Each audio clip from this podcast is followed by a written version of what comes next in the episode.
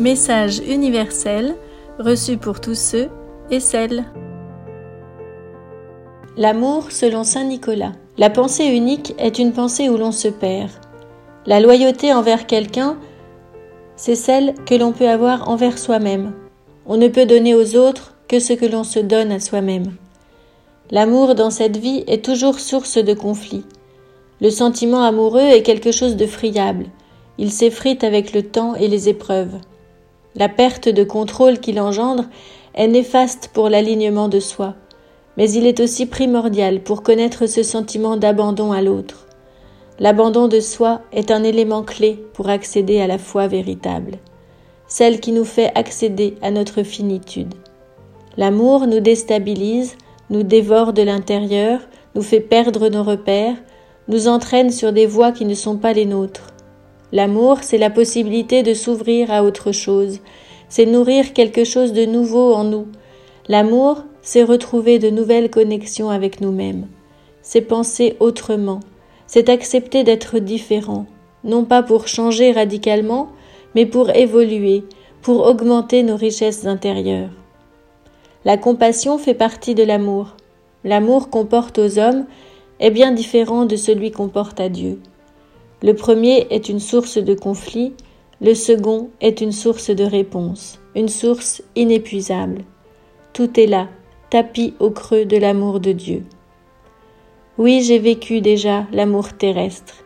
Il est doux et plaisant quand il est réciproque, mais c'est un équilibre difficile à atteindre.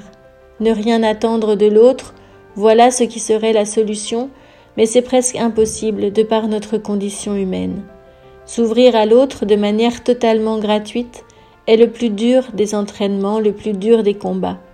Ne s'attendre à rien, non pas pour ne pas être déçu, mais pour s'offrir complètement, pour n'être que don de soi. L'abandon, voilà ce qui caractérise l'amour. L'abandon de ses forces guerrières, de sa domination. L'amour ne se construit pas à deux, il se construit d'abord en soi-même. La vie à deux est possible quand nous trouvons en l'autre une source inépuisable d'amour pour soi. L'autre est le reflet de ce qu'on est prêt à voir, à comprendre, à accepter, à refuser. L'amour pour l'autre est le reflet de l'amour pour soi. La vie terrestre est parfois difficile parce qu'elle nous oblige à être en perpétuel repositionnement, en perpétuel questionnement vis-à-vis -vis de nous-mêmes. C'est un apprentissage quotidien et permanent. L'amour filial est encore autre chose. Il est inconditionnel, il est là de fait, de nature, il est guidé par un instinct primal, il ne s'explique pas.